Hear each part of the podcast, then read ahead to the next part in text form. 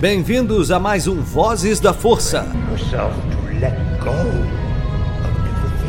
Junte-se à União Star Wars e viaje conosco em mais uma edição.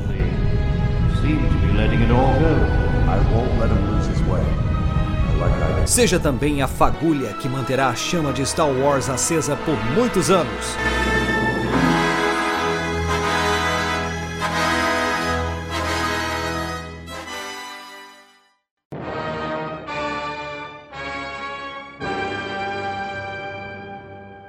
A VoodooLoja.com é uma loja que trabalha com a moda retrô, rock, custom e horror. São 11 anos da cena alternativa. Se você não conhece, visita lá. Tem no Instagram Voodoo Loja, uma das melhores lojas e parceira nossa. Isso é rock and roll puro.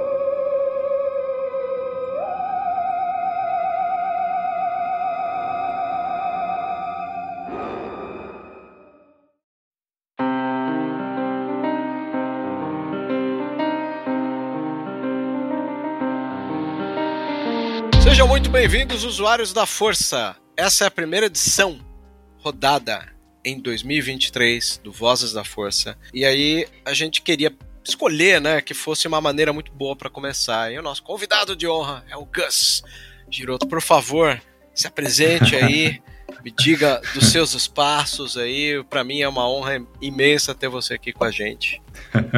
Bom, prazer, cara. Eu sou o Gustavo Giroto. É, vocês podem me encontrar lá no YouTube, no canal Gustavo Giroto, onde eu falo sobre cinema, filmes e TV, né? Falo sobre séries de TV também. Tento pegar um pouco dos dois, né? Um pouco de cultura pop, muito Star Wars, porque não tem jeito, né? É, Uhum. Mas também uns filmes diferentes, uns filmes mais cultos também. E é isso. Muito bom. E por falar em filmes diferentes, Gus, você tem na ponta da língua ou o suficiente para enquanto eu enrolo você levantar aí seus 10 filmes favoritos do, do ano de 2022? Dez poder. filmes, cara, eu fiz uma listinha que eu fiz no meio do ano, na verdade. Então eu acabei deixando alguns de fora que foram lançados no segundo semestre, né? Mas tinha lá o The Batman, né? Maravilhoso. Maravilhoso, É, tinha, tinha também o RRR, um filme. Um filme, tipo, do cinema indiano, sem ser Bollywood, né? Na verdade, de É Tollywood. né? Maravilhoso, cara. Eu Maravilhoso. coloquei como o melhor filme do ano pra mim, ele é incrível. Mas eu vou acrescentar alguns do segundo semestre que eu não falei. Eu colocaria aí o Nope do Jordan Peele, que eu gostei bastante. Maravilhoso, né, É, cara? E a despeito de alguns probleminhas de roteiro, que eu entendo que a galera sente, mas eu coloco o Avatar também, o Caminho da Água, porque é simplesmente uma, uma experiência muito boa, assim, no cinema. É. Olha, eu fui assistir Avatar já com aquela mentalidade assim, pô, eu vou ver o James Cameron chovendo molhado, né? Fazendo aquela historinha do tipo. Literalmente, né, no molhado. Total, né, cara? Cara, e o filme funcionou, mano, de uma maneira muito incrível, É. né, cara? Essa coisinha de ter um Mob Dick colocado ali no meio, né? É, nossa, demais, cara. Assim, eu acho que ele transparece a, a paixão que o James Cameron tem, assim, pelo mar, né? É. Pela filmagem aquática, eu diria até, inclusive, que é uma coisa que vem permeando o cinema dele desde lá atrás, né? É, o segredo do abismo, né? Tem. Titanic, tudo, assim, e eu acho que ele conseguiu realizar o sonho dele, assim, sabe, de um jeito que realmente, eu, eu não sei, eu me emociono muito quando eu vejo cineastas é, realmente se derramarem em paixão por algo que eles, eles adoram, assim, então eu até relevo algumas coisas, eu entendo que é uma história simples, de novo, né, É. mas eu particularmente me senti mais envolvido com os personagens dessa vez, até do que no primeiro, que é um filme mais redondinho em termos de roteiro, É. mas é, gostei demais, assim.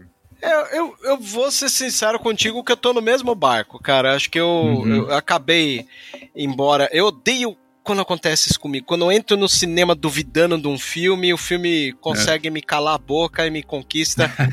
eu fico mó feliz quando isso acontece. Isso aconteceu É. com Avatar 2. Eu entrei Uhum. duvidando. É ruim, né? Porque você se coloca acima do filme, né? Quando acontece isso. É, eu acho que a gente sempre tem que entrar com uma atitude assim de receptividade, sabe? O que, É. que será que vem pela frente? E eu vou abraçar o que vier, né? E vou É. usar o juízo crítico também, mas eu, particularmente, cara, é, nesse tempo que eu tô fazendo análise de filme no YouTube, assim, Hum, toda vez que um filme consegue me ganhar emocionalmente, e falar para mim assim, beleza, eu entendo que eu, enquanto filme, tenho lá uns probleminhas, tenho umas falhas, mas eu consegui te atingir emocionalmente, cara. Eu, eu sinto que a sessão valeu a pena, e esse é o tipo de cinema que eu sempre procuro, assim. Eu quero ser meio que arrebatado pelos filmes que eu assisto também, né? E não só ficar olhando com aquele olhar crítico, assim. É verdade. eu, eu vou, eu vou Vocês te contar. falaram- Pode falar, Michael. Vocês falaram sobre a paixão do James Cameron pelo mar, né? Sim. Mas eu acho que isso fica evidente já no primeiro. Se tu for olhar as, as criaturas, até a ambientação, ela tem muito, mesmo sendo no, no- fora da água, ela tem muito da, da- da ambientação marítima, né? Uhum. Eles parecem animais marinhos, na verdade, andando sobre a terra, né? Uhum, Às vezes, assim, o design deles é Sim. sempre meio delgado, assim, sabe? Fluorescente, né? Uhum. Então, mas aí eu acho que no 2 ele consegue mergulhar de cabeça. É, desculpa por, é, o tanto de analogias náuticas que eu tô fazendo aqui, mas é. Muito bom, muito bom. Cara, eu, eu- fiquei muito feliz, assim, até uma das coisas que o Cameron tem, que é muito comum com o George Lucas, é trabalhar a etnia das raças, né? Então você viu o formato do, do, do rosto deles da água é muito parecido com aquela coisa meio havaiana, né? Um olho mais puxado. Eu fiquei muito feliz de ver esses detalhes que me conquistaram também. é, também acho. Ó, vou vender meu peixe aqui de, de, de quem gosta de fazer listinha, hein?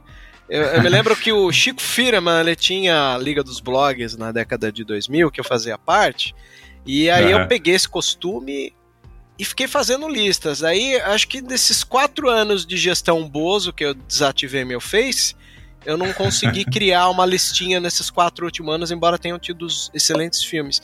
Aí eu voltei Aham. agora, por incentivo do Ailton Monteiro, um grandiosíssimo amigo, e Luiz Carlos Jr., que falaram: não, faz a listinha, a gente quer ver o que você gostou. Aí na minha Uhum. lista de melhores de 2022 eu coloquei Mad God do Phil Tippett, que a gente conhece ele porque faz os efeitos especiais Nossa, de Império stop motion É um maravilhoso. stop motion incrível, cara. Fiquei muito feliz disso. Né? Aham. Eu coloquei Crimes do Futuro do Croneba, né? Eu sou muito fã do Croneba.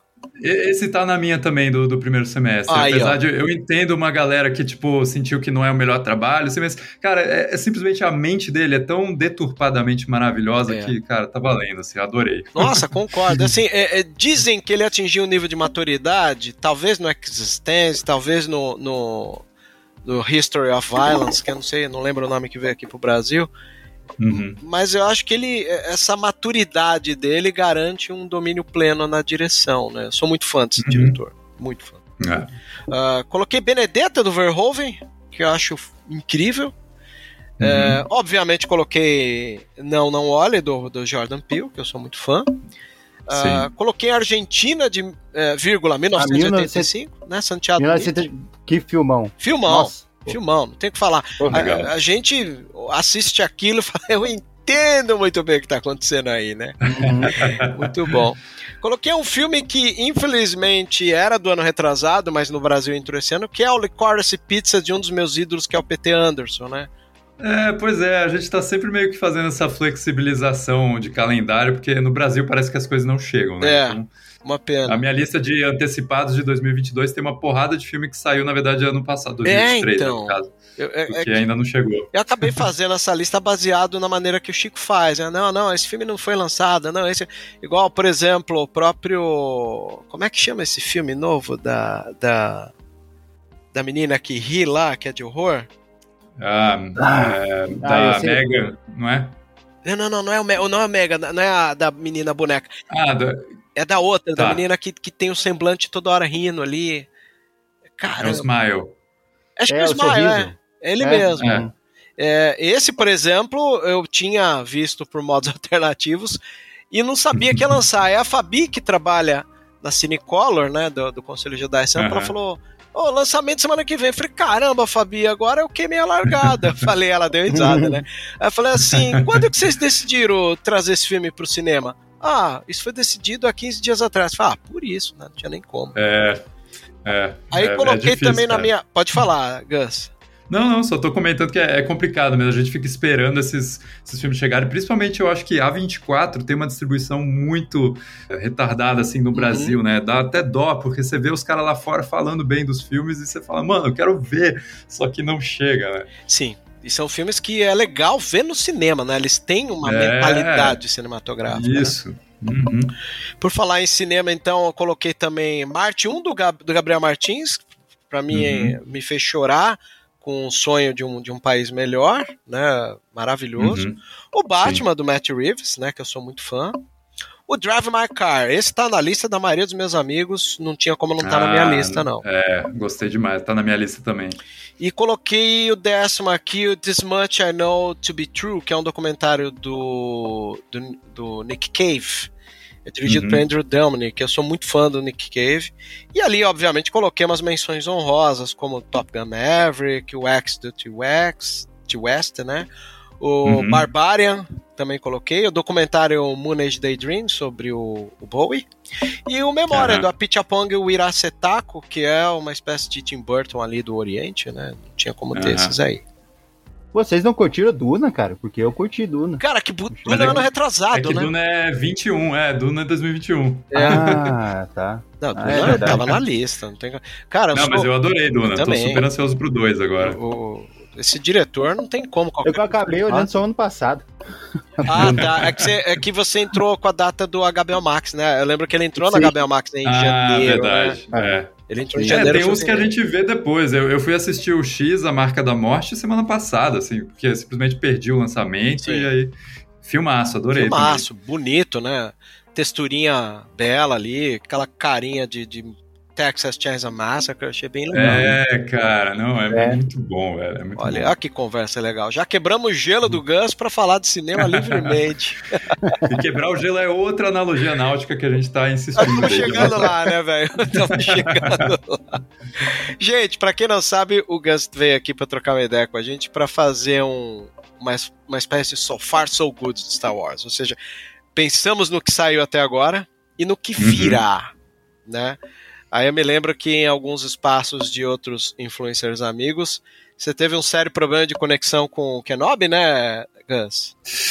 Ah, cara, foi a minha maior decepção do ano passado. Assim, Pô, imagino. Tranquilamente, assim. Imagina. Tranquilamente. O Boba Fett, alguma coisa ali te manteve, né? Perto, pelo menos, ou não? Embora Olha, eu sei eu, que é fraco. eu, eu também me decepcionei no sentido que eu imaginava que eles, eles poderiam ter feito isso, cara. Tinha o potencial de fazer um lance meio poderoso chefão, sabe? Tipo, Eu também achei que ia tinha. ser assim. Tinha é, mesmo. cara, você, os trailers eles não davam a entender que ia ser uma série de ação, então eu falei, beleza, eles vão jogar para um lado mais da máfia mesmo, sabe? É. Entender as diferentes famílias ali de Tatooine. Sim. É, e até vendo depois o que eles fizeram com o Endor, é, me deixa ainda mais triste, porque, cara, Endor faz muito disso, de ser um negócio mais adulto, sabe? De tratar Sim. os temas com mais maturidade. Mas eu vou dizer que os episódios que o Mandaloriano aparece no Boba Fett, eu gosto bastante por serem episódios do Mandaloriano, sabe? E aí eu falo, beleza, então já que o Boba Fett não tá rolando, pelo menos o Mando rola e eu curto. Sabe que às vezes É. eu sinto falta de uma jogada limpa do- dos, dos grandes da Lucasfilm em poder dizer e, e falar. Eu acho que se eles tivessem dito assim, porque eu me lembro da, da, da, da, da D23, ou foi Investors Days da Disney, que a Catherine Kennedy falou assim: Mandalorian volta no spin-off no final do ano. Né? Aí depois a gente viu que Boba é muito mais um Mandalorian 2.5 do que, Isso. do que É. uma série do Boba, né? Uhum. Ele faltou jogar limpo. Se eles tivessem jogado limpo, ó, essa série aqui tem o Boba, mas é do Mando, tá? Ele é o dono da parada. É, A galera é. tinha uma expectativa um pouco mais freada, penso eu. É, eu sinto que eles podiam até ter feito um.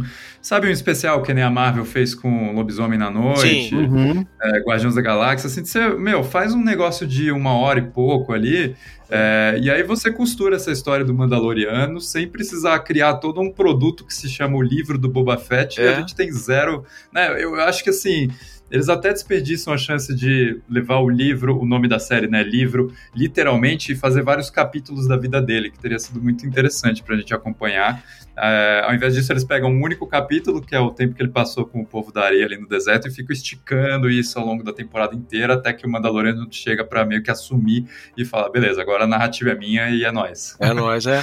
É engraçado, você falou do povo da areia, pra mim, se eu olhar no, no, no, no meu passado de assistir Boba Fett e lembrar que Boba Fett só valha por causa do povo da areia, o episódio incrível do povo da areia, pra mim já valeu a série, assim. Pois é, esse episódio é muito bom, cara. E eu acho que a gente poderia ter tido outros capítulos com esse mesmo nível de qualidade, desenvolvendo outras partes da galáxia, outras partes da vida dele, sabe? Tipo. É. Perderam a chance. Perderam, Não, como assim, aquela né? questão que o, que, que o Gustavo disse ali do de fazer tipo o poderoso chefão.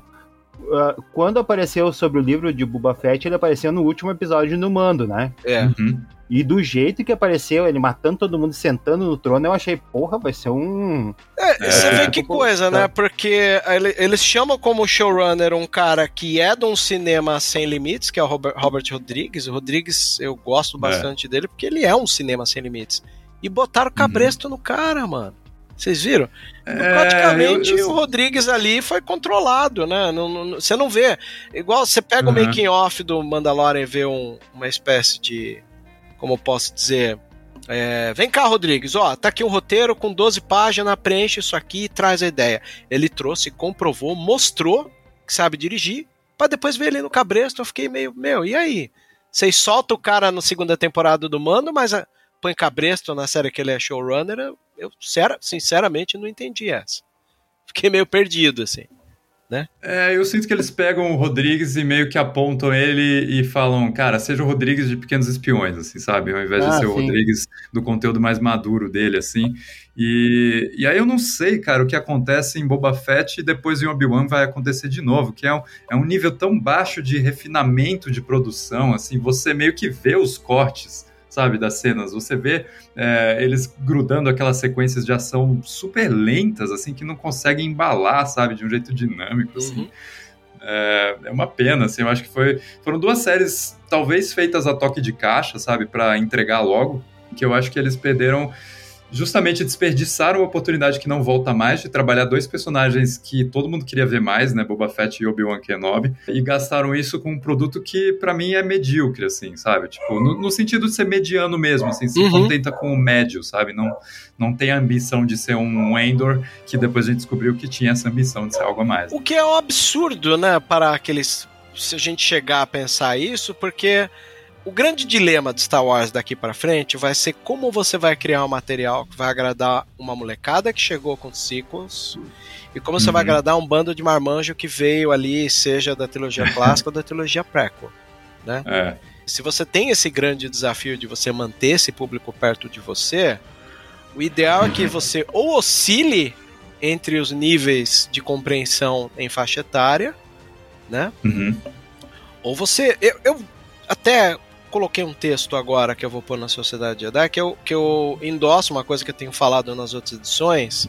Não sei se você vai concordar comigo, Gus, mas eu digo que, infelizmente, tirar personagens do altar imaginário das pessoas que estão há um bom tempo é mais ousado e arriscado do que você criar história com Uhum. personagens novos. Seja Andor, Uhum. seja Mandaloriano, seja The Bad Batch, em revelia Uhum. do que você traz com o Boba Fett, que já tinha uma legião de fãs. E detalhe, um Boba Fett de chave virada, né? Porque o Boba Fett a galera Uhum. conhece como fodão. E de repente É. você vai lá e vira a chave do cara, dá a impressão É. que a Disney fala assim, ó, quer Boba Fett? Só dá se virar a chave do cara. Não, não pode, Sim. isso daí. Não, é assim ou não tem. É. Eu achei É. que o, o Boba Fett também ele seria tipo aquela. Se, se ele caísse mais pro lado da ação, seria tipo a série do Justiceiro, sabe? Uhum. Que ele ia chegar metendo bala em todo mundo e. É, o É. mercenário, né? É, aham. É, o que eu sinto é que a, a Disney ela tá numa fase, cara, parece que é, incapaz de deixar um vilão ser um vilão, sabe? Uhum. Tipo, deixar um anti-herói ser um anti-herói. justificar, né? É verdade. É, tudo tem que ter uma justificativa e tudo tem que trazer o cara. Pô, o Boba Fett se torna um cara super bonzinho, honrado, sabe? Tipo, no final ele tá ali partilhando o pão, né, com a cidade toda e, e você. Eu não entendo de onde veio, assim, não é que ele não, não pudesse ter esse arco, né? Sim. É, inclusive, acho que foi um arco que o, o John Favreau defendeu, assim, que ele que quis trazer pra esse lado, né? É. mas Porque a história é dele até, né? É, a história é dele da série, inclusive, né? É. A galera às vezes fala do Filone, mas Boba Fett é uma cria mais do, do Favreau do que do Filone, talvez. Apesar de entrar lá os personagens que habitam o universo Filone, né? É.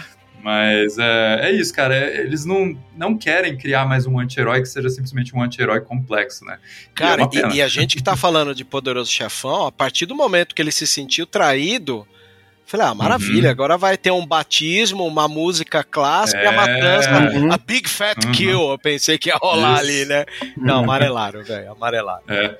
Não, e é, me incomoda muito que ele é um, um protagonista que não faz nada com as próprias mãos, cara. Ele tá sempre terceirizando a- as coisas, sabe? As atitudes, as, as ações, né? Quando tem que resolver, daí o mando vai e resolve o que tem que resolver pro Boba Fett. Ali vai a Fennec também, né? Então, é, É. apesar de, por exemplo, em Endor a gente viu também um protagonista passivo, mas por um motivo muito sólido, né? Que era justamente mostrar um cara que estava se recusando a reconhecer que ele necessitava é, se entregar à luta, né? E no- Uhum. no caso isso acontece no- só no final da temporada. Então por isso que o Andor se torna quase que um avatar da nossa percepção de como é viver num estado totalitário e tudo mais. Mas o Boba Fett não tem motivo nenhum para ele ser um protagonista passivo, sabe? Ficar É. ali sentado no deitar, é, mergulhado no seu tanque de Bacta enquanto todo mundo faz as, as coisas que ele precisa fazer. Né? Não é da natureza dele, né? É, não se é. a gente for pensar. Mudaram. É. Além de virar a chave, mudaram a natureza.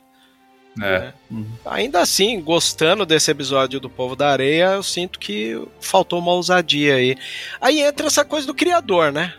Porque, Uhum. igual você comentou, pô, a minha maior decepção foi o Obi-Wan. Eu vou dizer, Gus, que quando eu vi que a Deborah Show era showrunner, eu falei, nice.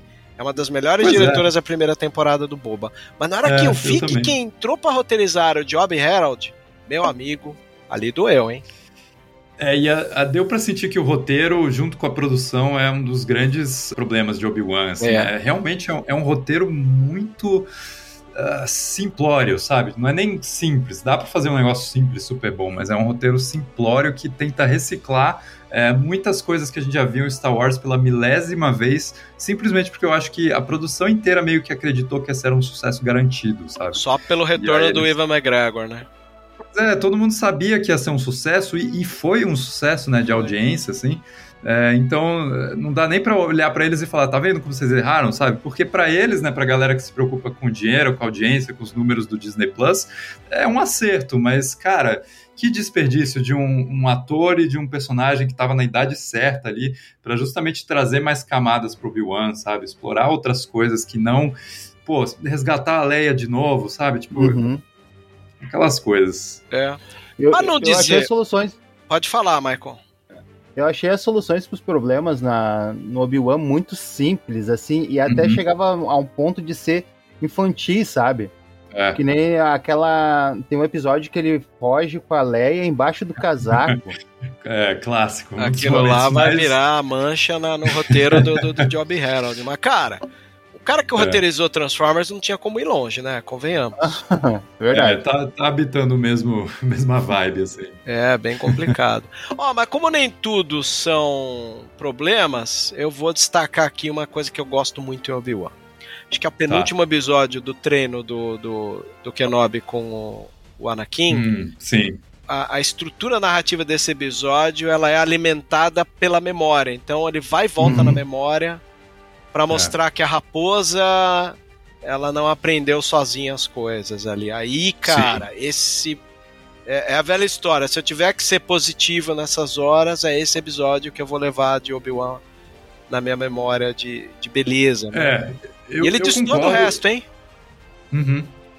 Eu, eu concordo, eu gosto dessa, dessa dinâmica. Eu só, de novo, assim, toda vez que o Obi-Wan me mostra algo que eu gosto, eu fico ainda mais triste porque eu sei que aquilo poderia ter sido aplicado na série como um todo. Então, Uhum.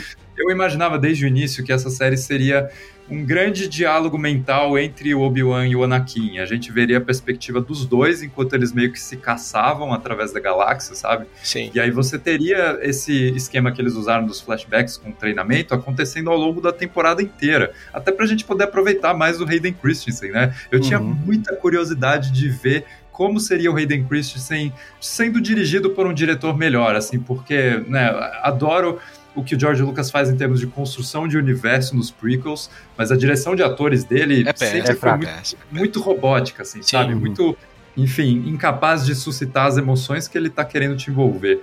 Então, eu tinha essa curiosidade e a série não me entregou isso, porque ela pega o Hayden e usa ele o tempo todo lá, só ah, numas ceninhas ali como o Anakin deformado e traz ele nesse flashback em poucos momentos que eu acho que são legais.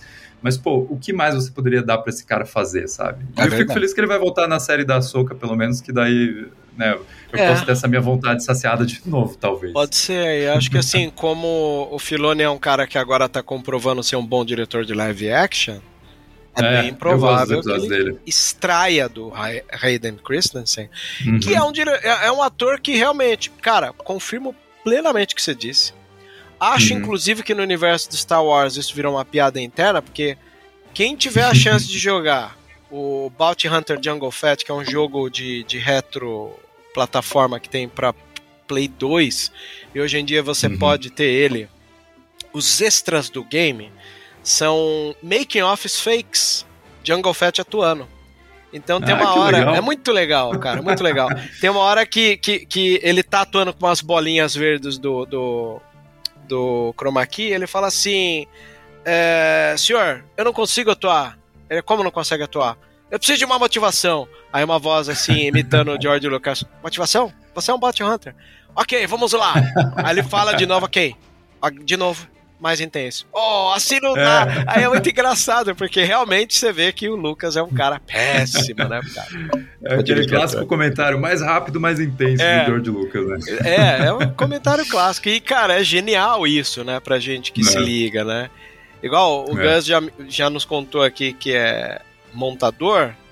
Aí vale Sim. aqui um comentário que o George Lucas, quando ele começou a vida dele no cinema, ele sempre dizia: o meu papel é de, de montador.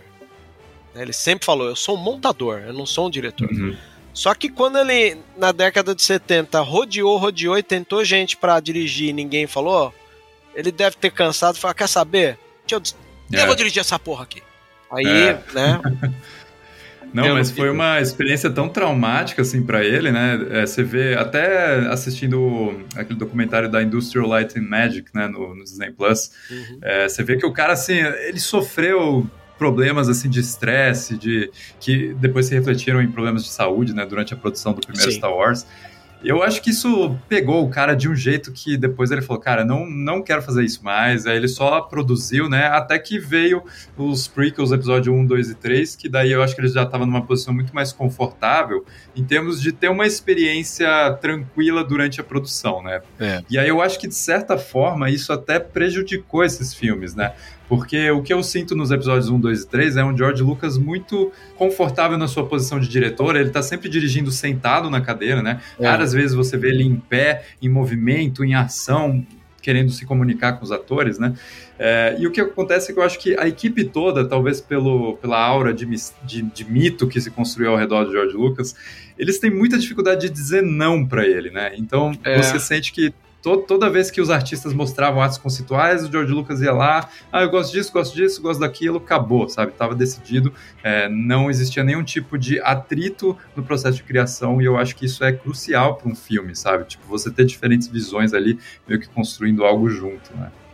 Verdade. É, Essa questão que você comentou de, de crescer junto, quando a gente vai ler alguma coisa é, sobre a produção da trilogia clássica, a gente vê que quando ele chamou Irving Kershner, que é um Uhum. documentarista, né, cara?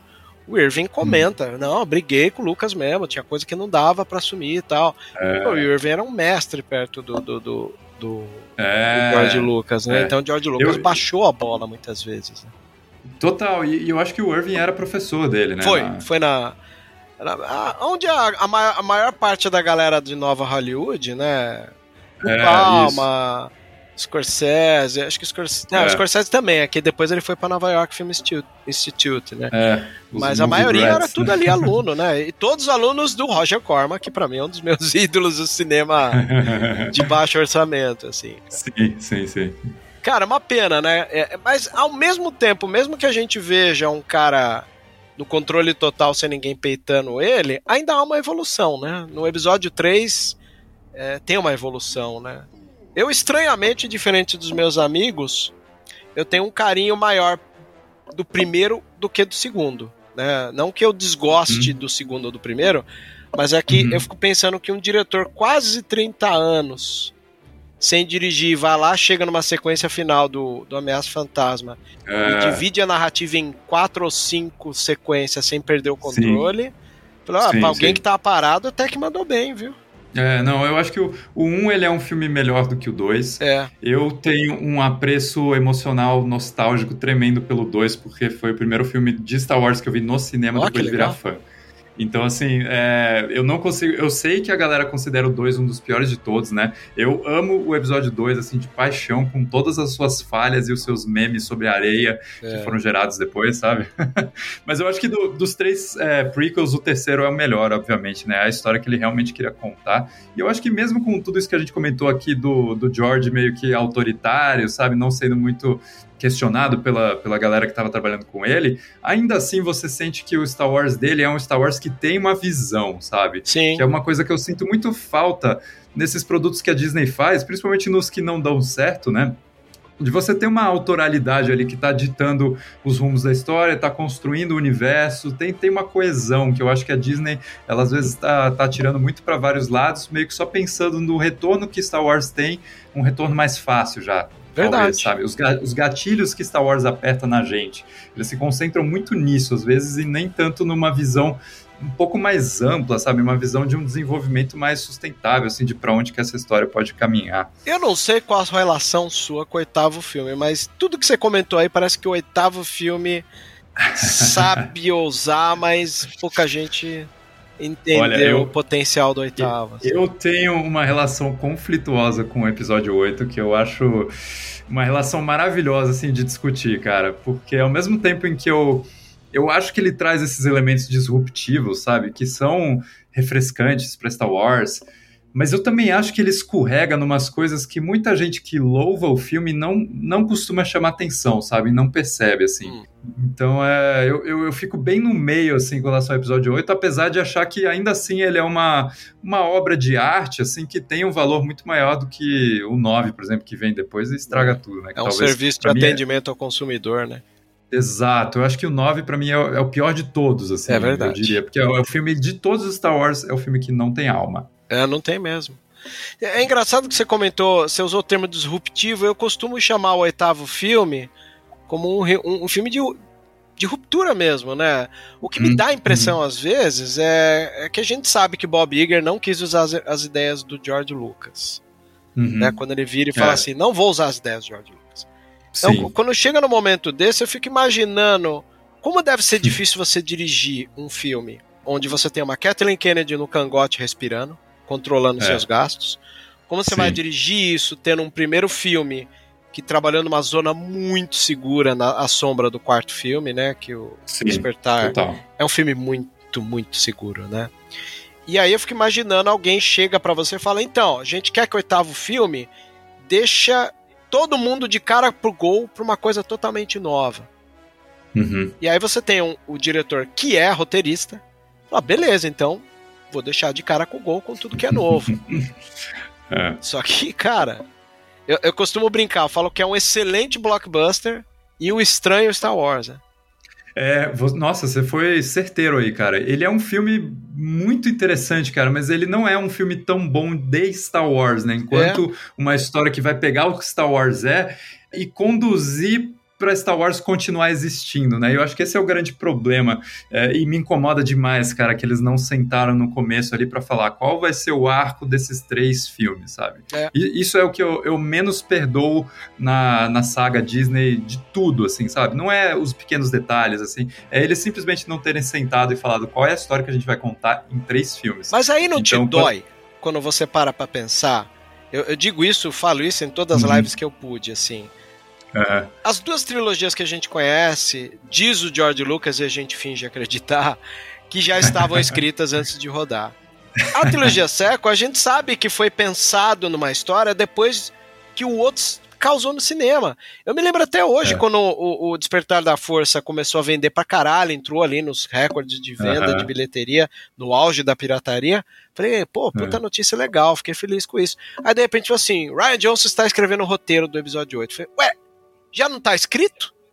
E eu descobri É. que não, eles escreviam as sim. histórias mediante o que acontecia no anterior. Aí eu falei, mano, isso, Isso. é muito mercadológico, é totalmente o avesso do modus É. operandi de George Lucas de se fazer filme, né? O que, eu, o que eu acho interessante, assim, é que quando eles entregam pro Ryan Johnson, né? Inclusive, acho que saiu uma entrevista recente com ele sobre isso, talvez quando ele tava falando do, do Glass Onion, né? Mas ele fala que ele adora finais, ele adora terminar a história, sabe? Para ele não tem nada mais importante do que você concluir uma história. E, e aí ele, ele fala que ele quis trazer esse sentimento de finalidade, de conclusão pro episódio 8. E eu acho isso cara, duplamente interessante. Por um lado, assim, Cara, que legal, porque é um cara que tem uma visão ali, ele trouxe uma coisa muito dele, né? Ele falou, pô, não vou fazer um Star Wars simplesmente comercial, é, vou tentar fazer um Star Wars que eu faria, sabe, se eu tivesse liberdade mesmo, e eu realmente acredito que ele teve.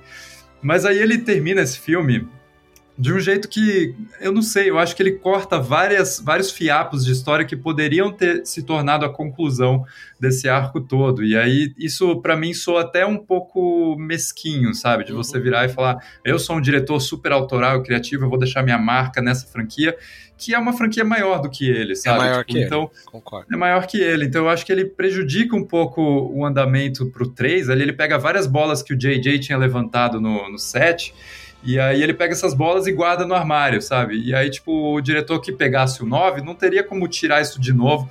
Enfim, eu acho que ele, ele meio que é, sabe, você entende? Tipo, cara, ele tava. Eu, eu entendo que na hora que você falou que ele é um cara que sabe terminar, eu falei, porra, ele é a antítese do JJ, que não sabe terminar a saga. Não sabe terminar, exatamente, cara. É o cara do Mystery Box, assim. O cara só abre as caixas e dane-se. Né? Deixa, né? né? Cara, que desperdício foi a série do, do Fringe, né, cara? Eu não assisti Fringe, assim. Ah, então eu não veja que você vai se sentir muito mal. Porque ela é, chega eu... num nível tão sublime que você fala, mano, isso é uhum. é magnífico. É um arquivo X do meu tempo. Aí na hora que você vê é. pra onde o negócio de gringola, você fala, meu Deus, eu não acredito. É, é que assim, eu sou fãzaço de Lost, cara. E aí, Lost, depois que acabou, eu, eu entendi algo sobre, sobre esse tipo de construção de narrativa, de mistério, assim, Sim. que, cara, não tem jeito, sabe? Nunca vai corresponder ao que você quer na sua cabeça. É porque virou uma lenda maior, né, do que as pessoas é... pudessem imaginar. Concordo. Mas, pô, legal, fico feliz de saber de ti que é, você tem esse espírito, né? De, de, uhum. de, de, compreender. Isso é uma das coisas que eu sinto que o fã de Star Wars precisa ter. Né? Que, é. que é compreender o mercado, né? Porque hoje em dia já não estamos mais pensando em autoria. Uhum. Star Wars deixou de ser autor. Hoje ele Sim. trabalha muito mais, mas muito mais mesmo, com, com o apelo do que pode vender, né? É.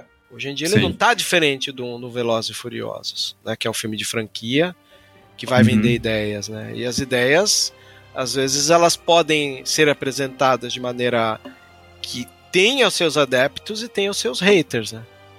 Uhum, com certeza. É, eu sinto que na verdade, eu acho até importante a gente quebrar um pouco esse romantismo de que, né, nossa, as nossas franquias favoritas são obras de arte intocadas pela ganância capitalista, sabe? Não, cara, cinema é negócio, sabe? Tá dentro ali é, quando você fala de filme americano, assim, os que eu mais gosto, que estão ali no meu top 10, todos são filmes que lucraram, que, que buscaram seu público, né? Que foram feitos com intenção de, de ganhar bilheteria também. Então, o que eu acho mais interessante de Star Wars é justamente ele ter sido uma criação independente, assim, né? Da mente de um autor independente, que depois se tornou a própria indústria que ele, de certa forma, estava tentando combater, assim. Mas num sentido que eu acho que ele, ainda conseguiu re, reter esse essa autoralidade na parte criativa, assim, sabe? Então, por mais que Star Wars nunca escondeu suas intenções é, de vender brinquedo, vender boneco e tudo, né? Mas eu acho que a, a saga ainda tinha aquele, aquela faísca de ímpeto criativo que a Disney, eu acho que ela tá tendo muita dificuldade de encontrar de novo. E às vezes ela consegue. Eu acho que ela consegue com Endor, eu acho que ela consegue também um pouco com Rogue One, com o episódio 8 também, como a gente comentou aqui. É, e com Mandalor Mandalorian também, né? Que é uma série que, ao invés de é, querer replicar o Star Wars pelo que Star Wars já fez, ela vai naquela coisa de querer replicar aquilo que inspirou Star Wars, né? Então eu acho que eles conseguem dar uma, uma certa renovada, assim, com novos personagens, até que eles começam a entrar na, em trazer personagens mais conhecidos. Mas ainda assim, eu acho que o Mandalorian talvez seja o melhor exemplo do Star Wars beleza, o Star Wars tipo tradicional que a gente já conhece e gosta, sendo bem feito. E eu acho que tem espaço para isso também, sabe? Nem tudo precisa ser disruptivo como Endor. Sim. Até porque, assim, Endor, ele é tão preocupado em, em atingir um público mais velho, penso eu, que eu não consigo ver boneco do Endor vendendo para quem acaba de assistir Endor. Não tem é, não vai, um aparato assim, né? Uhum. Plas, uma plasticidade como as outras obras tem. Não tem. Ela, ela é uma obra de ideias. É. E é muito difícil, né, simbolizar essas ideias em ceninhas de ação coloridas para virar é, bonequinhos é. depois, assim. E, e, eu não acho que isso é nenhum demérito, eu acho maravilhoso. É um Star Wars que eu sempre quis ver. É, esse Star Wars mais adulto, assim. Eu sempre comentava nas lives que é, é o Star Wars que eu li na trilogia do Timothy Zahn, sabe? Tipo, um Star Wars que leva o seu universo a sério mesmo, assim. Mas eu gosto de dizer que, cara, para mim tem espaço para tudo, assim. Então, tô super ansioso pro que Mandalorian 3 vai trazer aí, porque eu também gosto demais de Mandalorian.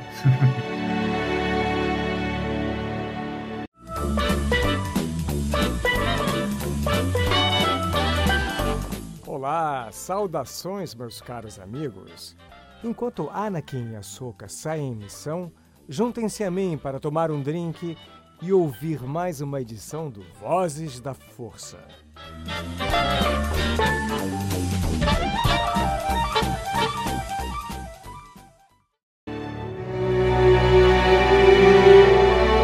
E, e como foi para você que é um comunicador que analisa as obras de pop culture, analisar uhum. que Andor estava chegando?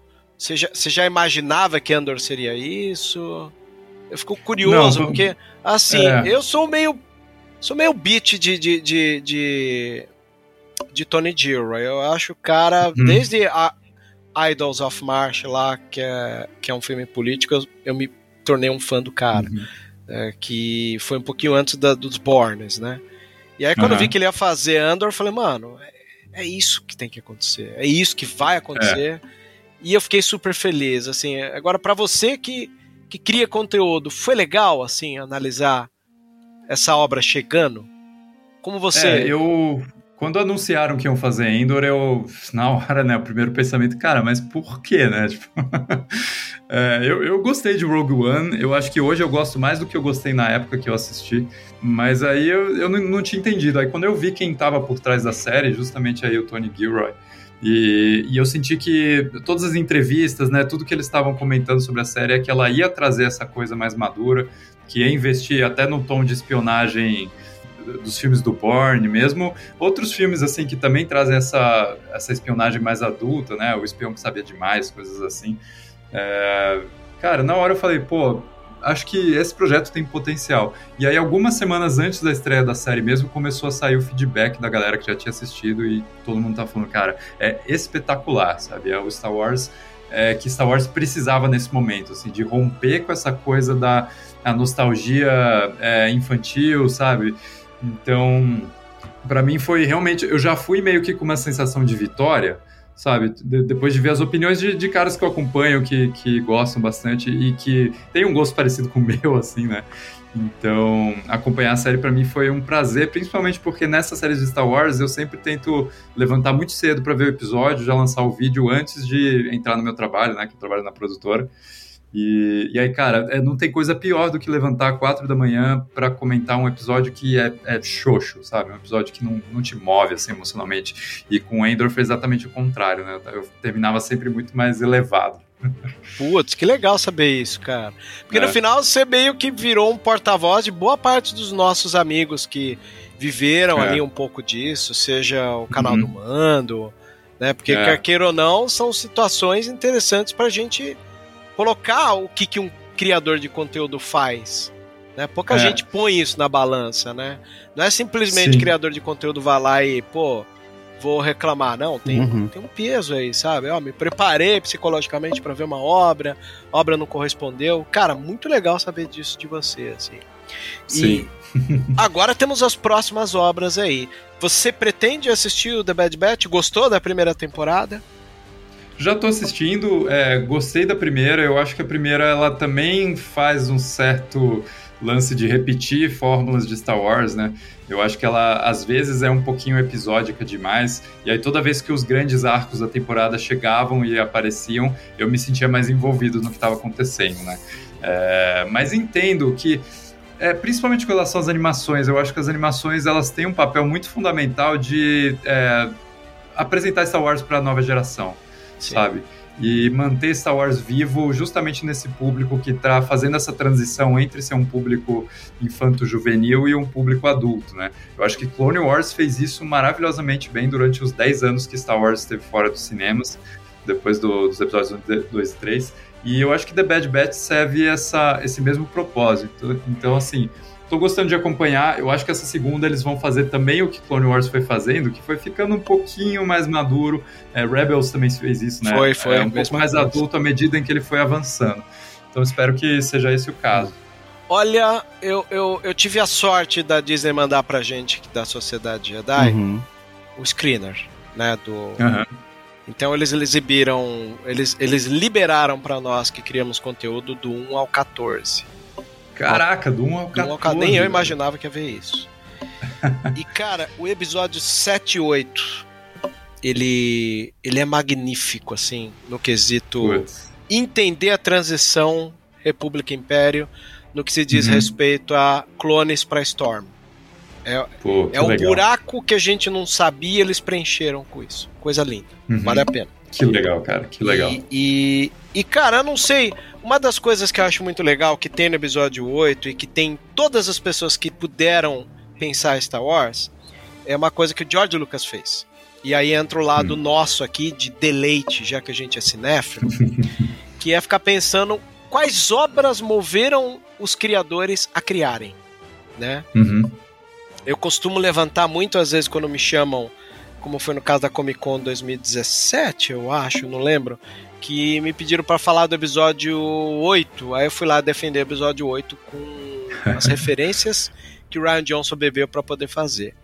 E a uhum. gente vê isso em muitas obras, né?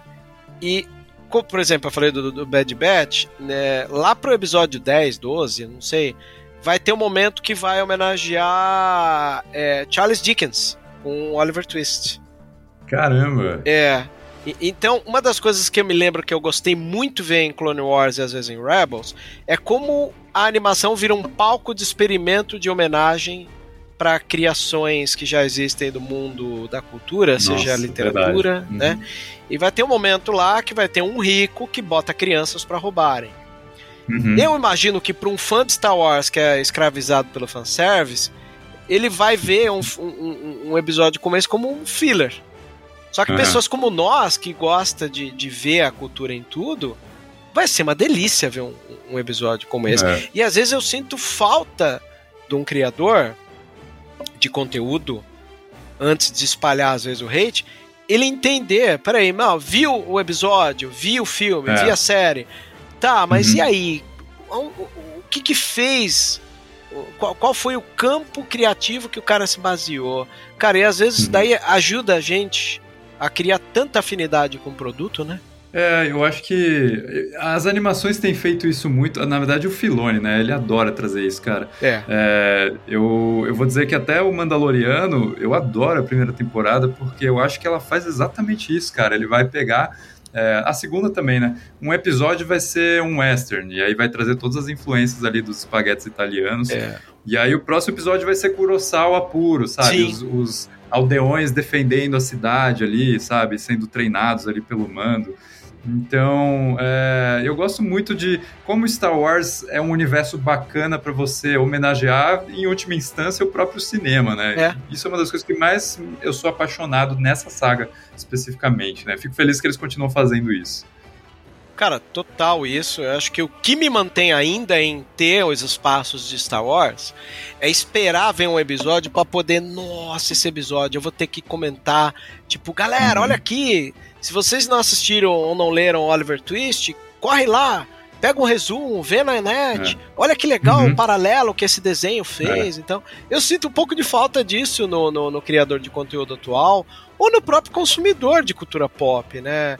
Ele parece, ele, às vezes ele parece uma figura birrenta que cruza os braços e fala: se não tem fanservice, eu não quero. é, e eu acho que esse é o nosso papel também, de, de indicar essas influências que são legais também de, de consumir, né? Todas essas obras que estão adjacentes àquela coisa que você gosta, né? Eu sempre tinha uma coisa, assim, é, Indiana Jones é a franquia que me, me fez me apaixonar pelo cinema, né? O Spielberg é meu meu cineasta favorito e eu cresci surrando meus VHS ali dos Caçadores da Arca Perdida, Templo da Perdição. E aí eu sempre tinha uma coisa de buscar as obras que influenciaram Indiana Jones. Então, eu fui lá assistir O Segredo dos Incas, do Charlton Heston, sabe? Olha. Fui assistir é, vários filmes diferentes que foram trouxendo os elementos que juntos se tornaram aquilo que eu amo tanto, que é essa criação ali do George Lucas e do Steven Spielberg. E eu acho que Star Wars, cara, é, por ser um universo mais fictício, mais fantasioso, assim, às vezes a galera se perde um pouco nessa coisa do, do fã que gosta muito só do universo em si mesmo, né? Isso tem um pouco com Star Wars, tem um pouco com Star Trek, né? É, você meio que se fecha na, naquilo só e não vê o que tá é, ao redor, assim. Eu acho que, beleza, é, cada um sabe o que está procurando, né, quando vai atrás de uma obra, mas eu acho que a gente, enquanto criador, acho muito legal quando a gente consegue estimular essa curiosidade, de virar e falar, cara, o que mais que pode ser parecido com Star Wars, que pode ter influenciado Star Wars, ou, ou talvez que influenciou, sabe, tipo, aquilo que influenciou Star Wars, então você vai indo mais para trás ainda, sabe, você vai assistir os, os é, seriados de aventura antigos, assim, que inclusive você encontra no YouTube alguns deles, assim, é muito interessante, cara. A gente tem que continuar mantendo essas coisas vivas, porque senão fica muito fechado só naquilo que você está vendo na sua frente. Muito legal saber disso de você e fico mais feliz ainda de saber que você é fã de, de Indiana Jones, né? cara, imagina, meu... cara, o que, que, é a mente desses caras? Eles vão tirar férias é. de Star Wars e de contatos imediatos, vai lá e cria Indiana Jones. É uma ebulição. na praia de... ali discutindo. É, estão né? lá na praia, em vez de, sei lá, olhar bundas de mulheres e é. Não, eles vão lá para falar de cinema também. É. Eu, eu, embora eu tô falando aqui de Labanda e Mulher, mas bem provável se eu tivesse com algum amigo de cinema, eu ia acabar comentando a mesma coisa. Tipo, mano, é. e essa história se a gente fosse rodar? Aí tem essa situação engraçada, né? Do quanto a gente poderia reaproveitar, né? É, histórias é. contadas, né?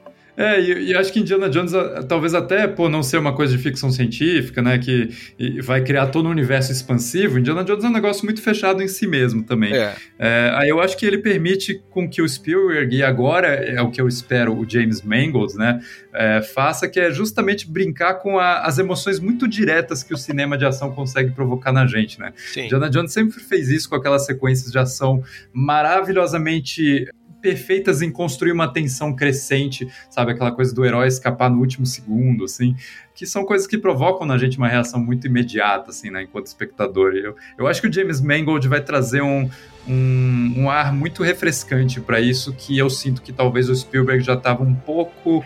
É, não vou dizer cansado, mas talvez já estivesse em outra fase de vida para entregar no 4. Então, fica aí meus, meus dois centavos sobre Indiana Jones aqui nesse episódio que é Cara, Star muito legal você falar isso. Você já assistiu os Fabelmans ou não?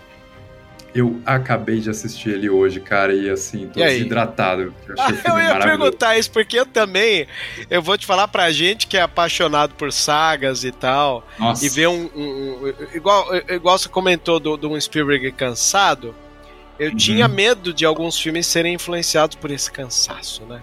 Sim, e aí entra é, um lado inter extremamente interessante que é como ele consegue se reciclar, né? Eu me lembro uhum. quando eu tava. Eu tinha dado Spielberg como um diretor que ficou parado no tempo, é, uhum. há um tempinho atrás. Ele vai lá e me apresenta Munique, né? Uhum. Sim. E aí, cara, toda hora que eu acho que o Spielberg cansou, ele me cala a boca, cara. Eu acho isso de, de uma ele natureza. é um dos cineastas mais versáteis que é, tem, cara. assim. Ele consegue ser perfeito, cara, em vários gêneros diferentes. Eu acho que por isso que eu... É, não é a coisa que eu mais amo nele, eu já falo que qual que é, mas é uma das coisas que eu mais admiro e que eu acho que mantém ele relevante hoje em dia, né? É, e eu acho que existem dois jeitos de enxergar a filmografia dele, duas fases, né? Você pega todo aquele lá do anos 80, escapista, a diversão perfeita, sabe? A aventura, a ação, a tensão. E que ele consegue trazer de volta alguns poucos filmes depois, mas aí você tem o lado maduro, sabe? O lado que vai explorar é, nuances de comportamento humano ali, com uma sensibilidade tremenda e também sempre muito vinculado à sua própria história pessoal. Ele tá sempre meio que reciclando os temas que ele é apaixonado, né? Essa coisa da o complexo com o pai, com a figura paterna, né? Que eu acho que o legal dos Fablemans é que ele já resolveu isso na vida dele.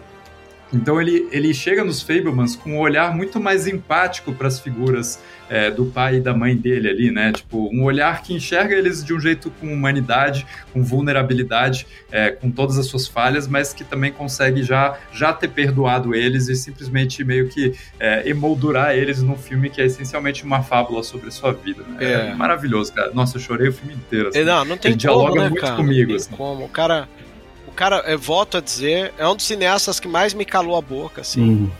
Uhum. É. Fácil, fácil, não tem nem o que dizer.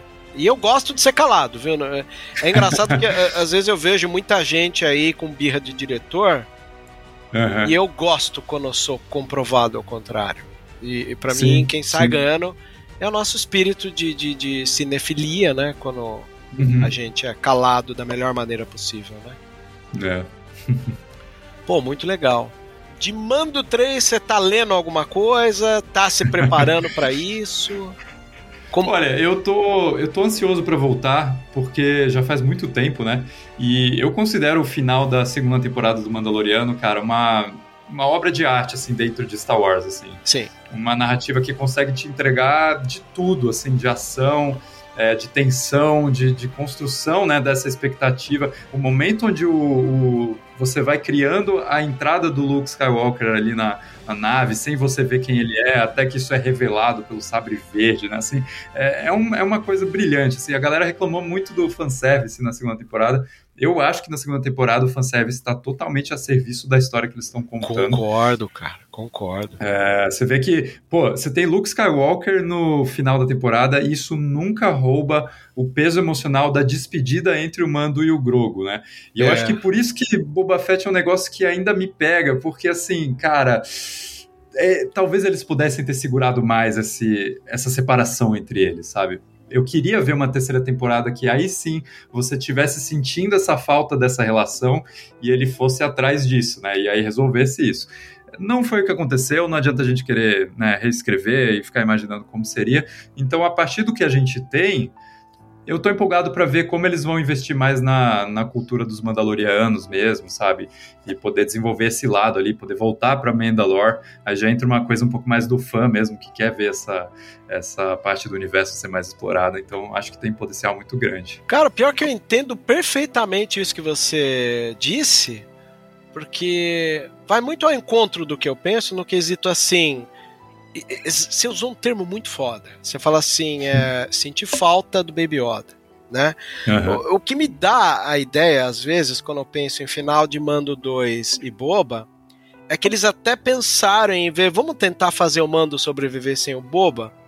E eu fico Uhum. imaginando uma reunião da Lucasfilm falando, não, de jeito maneira você vai É. dispensar o Baby Yoda. Meu, eu sinto que foi uma decisão comercial. Não tem jeito, sabe? É. Tanto é que o episódio que a Bryce Dallas Howard dirige no, no Boba Fett, que é só ele, né? Ele tá sozinho ali. Cara, é um episódio excelente, velho. Com uma, uma micro-aventurinha ali do mando, sabe? É, naquele anel galáctico ali, que parece até do saído dos jogos do Halo. Pô, é é um excelente, uma excelente mostra de como a série poderia funcionar, pelo menos assim, até a metade da temporada, sem o Grogo sabe? Mas aí eu sinto que o comercial da Disney foi lá e falou: não, não sabe? Não tem como, esses dois têm que estar juntos, é, não vamos deixar. Você sabe o meu episódio favorito da segunda temporada do Mando? É o do Rick Famu, Famuyiwa, que é aquele da, do resgate que, que o Mando tem que usar a roupa de Imperial. E Hum, o Boba é vai salvar eles fazendo um puta de um resgate. ele tá com o Bill Burr, né? É, com o Bill Burr, exato, com o comediante lá. Eu gosto desse episódio porque ele não tem Baby Yoda e ele se segura na tensão Uhum. da luta em cima do caminhão, que remete filmes que eu gosto, tipo Comboio do Sam Peckinpah, entre outros Uhum. filmes, né? Aquele do. Esqueci o nome Até daquele. Mad Max, assim. Até Mad Max, cara. Até Mad Max, sem É. sombra de dúvida. Então, é, às vezes eu sinto que o fã de Star Wars, ele poderia, volto a dizer, eu disse minutos atrás aí, procurar essa cinefilia que fez a escola de grandes diretores para entender Uhum. o grande valor, né, que é uma obra É. como essa, né? Sim. Como, como, sim. como você consegue fazer uma obra que se sustenta sozinho sem precisar, né? De Uhum. elementinhos visuais como um Baby Yoda mesmo. É, e que eu adoro, assim, eu adoro a dinâmica dele com o Mando. É, mas é, é, isso, cara. Eu acho que a, a, a, série ela poderia sentir mais esse, esse vazio, sabe, dessa relação, para meio que fazer a gente implorar para que ele voltasse pra série, Sim. sabe? Eu acho que a recompensa teria sido maior do que o encontro dos dois, que foi bem xoxo, assim, no, é. no Boba Fett ali. Eles estão no meio da cena de ação, aí um olha pro outro, ah, se encontra, se abraça. Eu acho que podia ter sido construído com sei lá, para ser um momento realmente impactante, assim, que te levasse junto, né? Mas é, é, o que a gente tem, né? Então eu, eu tô afim de olhar para frente, né? Não, não vou ficar é, pensando. Acho que o melhor papel é esse aí mesmo. É. Entendendo que a decisão é comercial, as uhum. situações ficam mais fáceis, né? De se entender. É. O que me empolga também, assim, eu sinto que com a série do, do Mando e também com a Soca que vai sair, é, eles estão construindo quase que uma mini saga do infinito, assim, né, de Star Wars, sabe? Com personagens habitando diferentes séries que depois eu acho que eles vão se reunir, é, acredito que para enfrentar o, o grande almirante Tron. Né? Então, é, não só a expectativa de ver esse personagem que é tão querido ali sendo representado em live action, mas isso me atrai bastante. Tem uns certos rumores de que eles vão usar essa saga para fazer meio que um reset do canon, ou talvez levar eles para outra galáxia, que é uma coisa que Star Wars flertou um pouco lá em Rebels, mas nunca ultrapassou essa fronteira de ficção científica, né? Uhum. É, então isso me deixa curioso, mas não é isso que vai me fazer ficar investido emocionalmente, né? Eu só espero que eles, eles peguem esses personagens que já têm o seu público cativo ali nas séries animadas e consigam trazer isso pro live action de um jeito que funcione. Olha, eu vou te dizer uma coisa. Eu gosto dos, dos escorregos. Embora muita gente fica braba e tal. Pô, não, não uhum. pode ser essas coisas. Eu já sou o cara que sou fã, cara. Eu gosto do escorrego. Eu acho que é, Star Wars necessitava de um episódio 9 no currículo para você repensar os capítulos. Uhum. Sim. Isso faz sim. uma falta tremenda pro fã de Star Wars entender que o escorrego é necessário. Né, para que a, é. a saga se renove por si mesma, né? É, a minha dor é que o escorrego aconteceu no último filme né, de todos, assim, sabe? O filme que era para fechar e aí, não, cara. Você chegou a ler o roteiro do Colin Trevorrow e o Derek Connolly sobre o que seria? Eu, eu li, eu li as diretrizes, né? Não, não li o roteiro em si, mas vi as artes conceituais, vi o que seria. Acho que, meu, independente, a gente pode questionar o talento do Colin Trevorrow como diretor, né? Eu até Por gosto favor, dele, vamos... sabia, cara? Mais do que do JJ.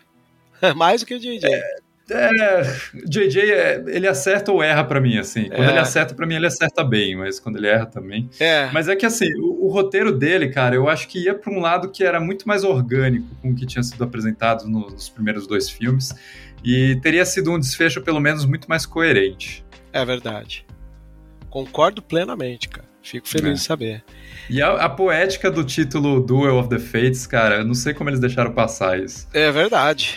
É, é, é uma perda de, de, de, oportunidade gigantesca, né, no momento desse, é. assim, de... Assim como o Obi-Wan, que perdeu a chance de usar Duel of the Fates de fato na série, né?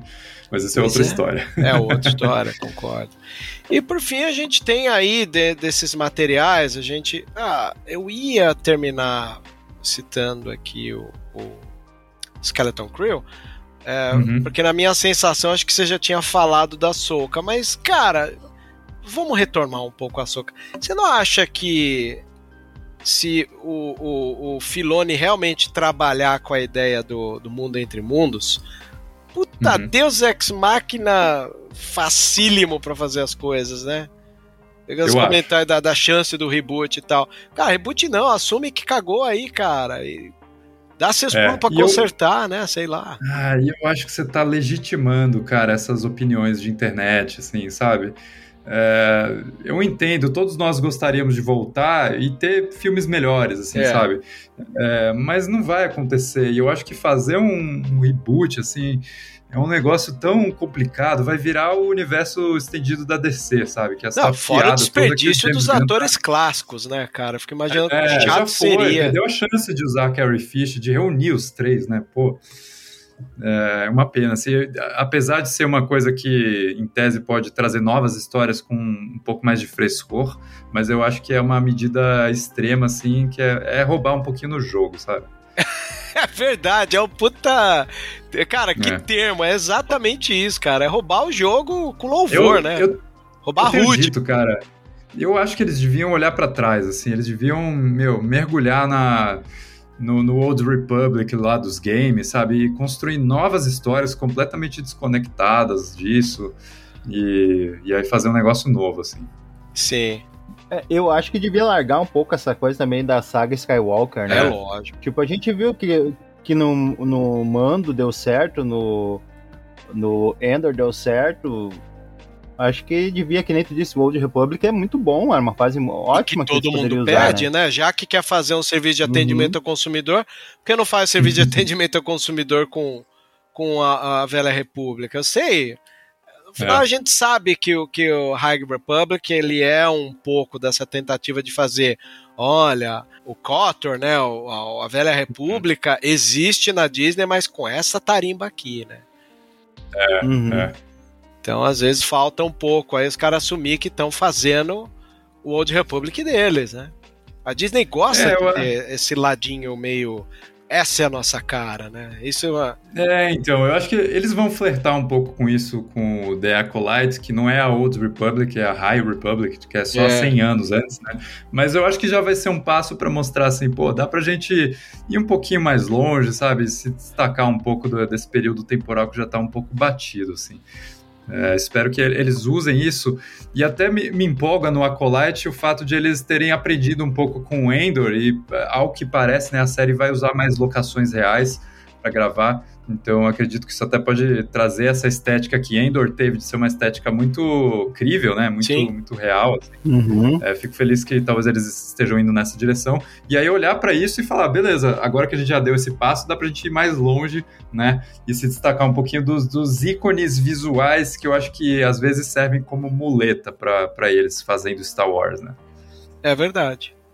Eu acho que existe um grande motivo pelo qual a gente não vê o período das, das sequels sendo explorado mais, é, além do fato né, de ter sido uma saga problemática, assim, em termos de recepção dos fãs, mas eu acho que foi uma saga que não, cara, não plantou sementes, assim, é tudo uma grande repetição, é, uma repetição estética, uma repetição temática de tudo que a gente já viu antes, então você não tem um território fértil para criar novas histórias, que foi o que o George Lucas fez com os episódios 1, 2 e 3. Sim. Pode falar o que quiser, mas eles são completamente distintos dos episódios 4, 5, 6 em termos de, de temática, em termos de visual, né?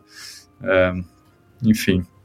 O... Eu vou dizer o que aconteceu comigo quando assisti os filmes de Star Wars, a, a sequels, uhum. né?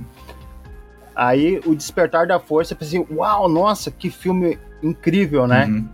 Aí depois eu depois que eu cheguei em casa, eu dei uma sentada, comecei a pensar, mas peraí, ele repetiu o mesmo arco de, de história do. É. Da Uma Nova Esperança. Sim. Né? Aí eu assisti o, o, Os Últimos Jedi também pensei, pá, que filme bom. Aí quando eu sentei, não, peraí, tinha isso, isso, isso que também repetiu Sabe? Cara, Foi, Michael, foram repetições. Você puxou um ponto que eu acho muito interessante, que é, é, o que eu tô falando, né? Muita gente que coloca os últimos Jedi num pedestal, às vezes também não enxerga que ele também tá reciclando algumas coisas, sabe? A cena uhum. do Vader e do Luke no trono do Isso. Palpatine, sabe? Então, assim, é, o mesmo, sei lá, o sítio da, da base em Hoth no episódio 5 vira o sítio lá naquele outro planeta no final. É meio semelhante, né? uhum. né? Como ele, ele posiciona as peças no espaço geográfico da cena, assim. Agora, é, eu acho que é isso, assim, eles não conseguiram quebrar esse molde, né? Trazer os Stormtroopers de volta é, só com um designzinho mais legal para vender brinquedo de novo, mas é de novo você recriar essa dinâmica que já tinha sido explorada, já tinha sido resolvida, sabe? É eu acho que por isso que eles não conseguem. Talvez seja um dos motivos porque Star Wars Resistance, que é a série animada lá que eles fizeram nesse período, não foi tão bem sucedida, não foi tão bem recebida, né? É. Diferente. É, até a questão da Estrela da Morte, né? Se tu for é, olhar, é o novo, mesmo problema, sabe? Novo. E, e, não adianta o JJ jogar na nossa cara numa cena que o, o Han Solo vira e fala: Ah, é só uma estrela da morte, só que maior, sabe? Ele tá meio que tentando tirar o dele da reta, sabe? Fazendo é verdade. Isso. Mas nesse caso não funciona, cara, porque, pô, já é a terceira vez que tem uma, uma Estrela da Morte, e aí no episódio 9 eles fazem de novo, ao invés de ser um planeta, são várias naves que têm o poder de destruir planetas, né? Então. Eu, eu é sinto, pena, assim, cara. que. Aí entra o que eu disse para vocês outro dia, é, outra hora aqui, né, sobre a uhum. tarimba Disney. É que parece que existe uma obrigação de que a Disney tenha as coisas maiores. Não basta uhum. ter uma Estrela da Morte, tem que ser uma é. Star Killer. Não basta é. ter o Ed Antilles como um puta piloto, não, tem que ser o Paul Dameron. Então, é. é até uhum. esses dias eu tava falando com um ex-aluno meu, que hoje é meu amigo e estudou roteiro, quando uhum. ele se mudou para Nova York, e ele comentou que o que ele não agrada a ele em Andor é que sempre tem um cara que esbarrou com alguma coisa e ele salvou. Tipo, ó, o Andor ele é a, a solução para todos os problemas, mesmo sem querer, ele falou. Aí eu brinquei, uhum. ah, cara, mas aí é, é, a tarimba da Disney, cara. A Disney tá aí pra, pra comprovar que tudo dela tem que ser melhor, né? É, eu acho isso um é. pouco triste, porque o, o que eu sinto, que me dá uma impressão, é que quando o George Lucas vai lá e faz uh, a venda, é como se ele tivesse assinado a probabilidade de que as coisas que ele criaria se tornaria obsoleta com a nova administração, né? Uhum. É triste isso. É. Uhum. É, é, é, muito engraçado olhar para a foto dele assinando esse contrato, né? É. é. o quanto você não interpreta desse momento, assim. É, eu acho muito Eu já me peguei, assim, olhando e vendo, cara, será que ele imaginava, velho? Tipo, sei lá. Eu não digo isso nem que a Disney arruinou tudo, né? Muito, muitas coisas acho que a Disney uhum. faz muito bem, assim, melhor do que ele, inclusive, assim. Sim, é, concordo. Pro, pro, pro, bem ou pro mal, eu acho que a Disney trouxe uma direção de câmera, de edição, assim, dinâmica que Star Wars estava precisando muito, sabe? É, que era uma obra, pelo menos na, na, linguagem de câmera, assim, um pouco mais enrijecida, né? Sim, para é... no, nossa conhecimento, ainda mais hoje que a gente analisa melhor isso trabalhando na área, Uhum. É interessante ver quanto era necessário ela sair das mãos do pai, né, criador, é, para ver sim. tem sobrevida além do, do George Lucas? Tinha, tinha, tá aí. É. Pelo bem ou pelo mal, mas tinha. É. Outra coisa que a gente sempre comenta hum. também, né, Vebs, é a qualidade de atuação. Ah, é. isso melhorou. Né? O que melhorou. melhorou. infinitamente. É, cara, a atuação do, do elenco das sequels é muito boa, assim, não, não tem o que falar. Tipo, eles estão bem no papel. O problema é o que o roteiro uhum. faz com os personagens, né? É. Sim. É, mas eu acho que, cara, é, só para resumir, eu acho que ser fã de Star Wars, velho, é um negócio muito puta, é surreal, assim, como você fica marcado, né, por essa paixão. E aí eu acho que é, ser fã de Star Wars é amar Star Wars com todas as suas falhas, sabe? Tipo, é. É, não adianta essa coisa, ah, a Disney estragou Star Wars, não vou ver mais nada, sabe? Tipo, eu tô sempre esperando que a próxima coisa seja muito legal, sabe? Tipo, porque de vez em quando ela é mesmo, como foi o caso com Endor, assim. Então é você entender que a saga. E eu acho que todas as grandes franquias né, famosas do cinema têm isso, né? Nenhuma é impecável. É, todas têm lá seus, seus filmes que são um pouco piores, sabe? Tipo. Aí uhum. você gosta delas porque você gosta delas, cara. Você gosta de habitar aqueles universos, você gosta da possibilidade do que pode ser feito com elas é, nos projetos futuros, assim. Perfeito, cara. É exata. É, é, não adianta. Eu vejo muita gente se divorciando de Star Wars porque não foi aquilo que dizia conforme a, a, expectativa que se cria em cima daquilo. Né? É. Porque quer queira é. ou não, boa parte dos fãs se sentem um pouco donos da situação. Porque imagino como deve é. ser difícil pro fã médio de Star Wars que antigamente ia ver filme e sabia o modus operandi de George Lucas de se dirigir. Ah, vai acontecer uhum. isso. Aí não acontece, fala, meu, isso é uma porcaria. Mano, é uma porcaria, é. Né? porque não aconteceu o que você sentiu que sempre acontece, que é, que é ruim, né? Concordo plenamente. É, e aí eu vou só trazer, eu, eu falei de várias coisas do episódio 8 que eu questiono, né? Hum. Mas vou trazer uma coisa que eu adoro no episódio 8, Opa. que muita gente detesta, que é o retrato do Luke, cara. Para mim, o retrato do Luke no episódio 8 e o jeito como ele brinca com a percepção do que aconteceu na história né, os diferentes pontos de vista ali, até que você chega na conclusão final ali, pô, é maravilhoso, cara. Gosto demais. Acho que o Mark Hamill entrega uma das melhores atuações da carreira dele. Sim. É, tirando o Coringa, que daí supera qualquer coisa. É mas... verdade, da animação, né? Por voz ainda. Mas. Exatamente, mas, mas eu acho que é isso, assim, tem espaço pra gente ainda ter esses momentos de, de brilhantismo, assim, e eu acho que você tem que estar aberto a receber isso, cara. É. Ah, sim. É, isso é primordial, né? Estar aberto para entender obras novas, mesmo que seja é. numa franquia que não é nova, é uma maneira uhum. de você ver como o mundo caminhou e carregou as franquias para um patamar uhum. totalmente novo. É. E Skeleton Crew, para finalizar aqui o nosso. É, a gente sabe muito pouco, né? Sabe que tem o Jude Law é, e sabe que o diretor é o é o cara do Quarteto Fantástico. Não. É o. Acho que é o do, do Noite no Museu, não é? Ah, isso, verdade. É o do Noite no Museu que fez o filme recente lá com o Ryan Reynolds também. Isso, e, e, e, e dirigiu, e dirigiu os, os Stranger Things, né? Isso, isso, isso. É, eu, eu gosto dele como diretor. Também. É, eu acho que ele, ele faz filmes de entretenimento muito bem feitinhos, assim, muito né, redondinhos. É, gosto do Jude Law, né? Sei que é uma coisa um pouco mais infantil, mas que não está se assumindo como 100% infantil, como é o... Sei lá, parece que vai sair um Young Jedi Adventures também, que é animação, e esse é bem voltado para o público infantil. Mas é, tô curioso para ver, né? Não é nada que eu vou eu vou colocar o que eu, né, o que eu quero ver mesmo, assim, além desses que a gente comentou. Eu acho que Visions 2, Star Wars Visions é uma das coisas mais subestimadas de Star Wars, assim. Eu acho Verdade. maravilhoso. A primeira E é uma temporada. volta à origem do produto, né? É, exatamente. É, mesma coisa que a gente está comentando aqui. E o legal é que o 2 vai, vai ir além, né? Não vai ser só animação japonesa. Você tem animação ali da Índia, da Coreia do Sul, da França, que é um. A França é um dos maiores polos de animação, assim.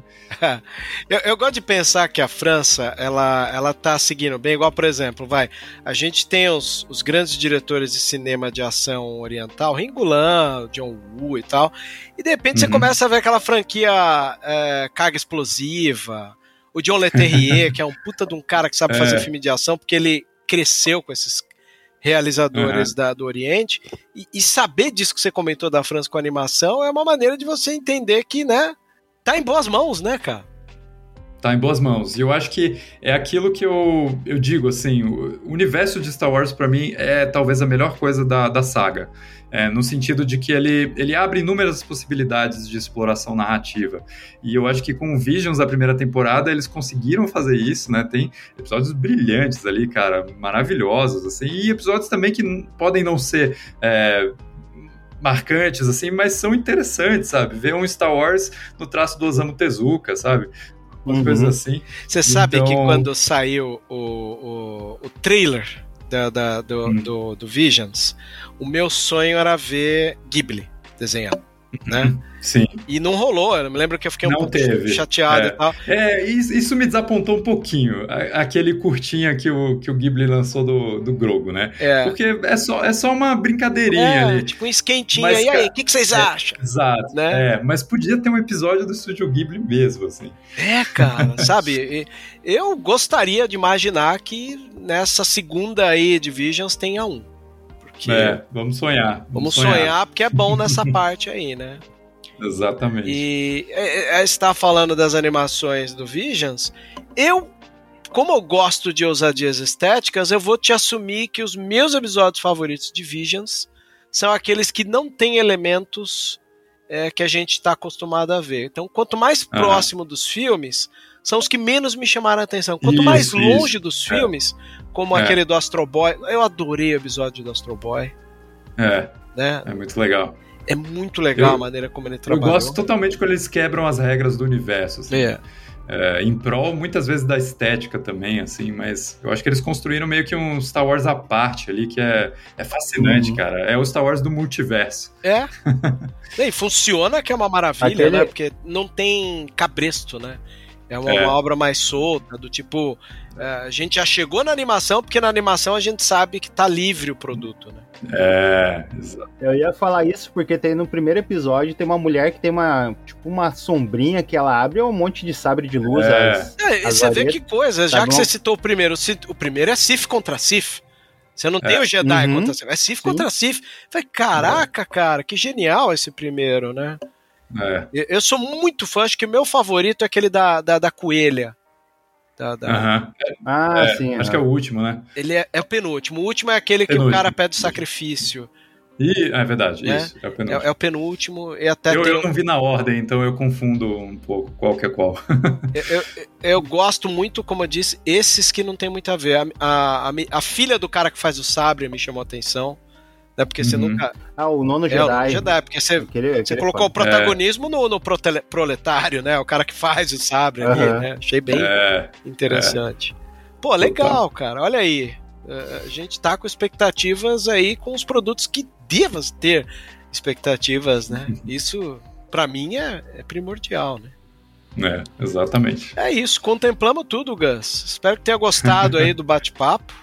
É, foi uma boa cobertura aqui. Né, a gente falou um pouco aqui sobre pontos de vista e acho que isso ajuda muito a gente a poder compartilhar com quem está ouvindo aí. É, como é uhum. bom ter os olhos livres, né? Eu, como sou cria de um diretor de cinema que chama Carlos Rechenbach, ele dizia uhum. muito sobre olhos livres. E eu gosto desse termo porque ele mostra oh, quanto a gente tem que ter os olhos livres de qualquer tipo de preconceito e, estar tá aberto a, a, coisas novas, né? Não tem como. É isso aí. né? Então, chegamos ao final de mais um Vozes. Obrigado, viu, Gus? Foi um prazer inenarrável trocar essa ideia contigo. Nossa, uma delícia, cara. Eu adoro quando a gente vai para caminhos adjacentes, assim, é, vai indo. Vai abrindo leque, vai abrindo leque, né? Exato, cara. Aí depois volta, tipo, é, é, um papo, sabe? É um é. papo gostoso. Que bom. Fico feliz que tenha te agradado. E, ó, vou te dizer, o Voz da Força ele funciona muito como uma espécie de pessoas que têm o seu veículo, fala, putz, aqui não vai caber no meu veículo. Ô, oh, vem cá, voz, uhum. você queria falar de Star Wars e não cabe no meu? Vamos fazer no seu? Vamos fazer. Então, se um dia você tiver uma ideia aí que, Pô, que, bom saber, tá, cara, bom saber. Me chama que a gente faz o Vozes com uma ideia sua. Tá aí à disposição Fechou. das pessoas, beleza? Ah, eu tô sempre procurando um espaço para passar cinco horas conversando sobre cinema. Assim, uma desculpa para fazer isso é pouco, casa, hein? na verdade. Cinco horas é pouco, hein? muito bom, é. cara, muito bom. Cara, obrigado de coração por você ter participado. Né? Fiquei Valeu, tão empolgado aqui que o Michael nem se apresentou. Me toquei agora, Michael. Olha só. Pô, fala aí, Michael. Se apresenta agora, mano. Nunca é tarde. Nunca é tarde.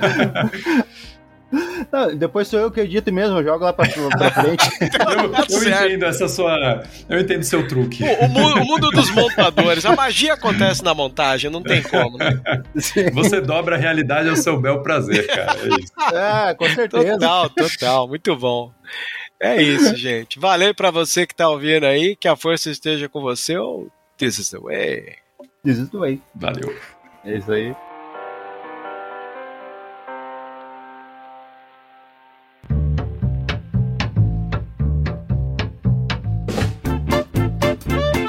Você ouviu e vivenciou Vozes da Força. Por hoje é só. E que a força esteja com você sempre. Aqui é o comandante Paul Dameron desligando.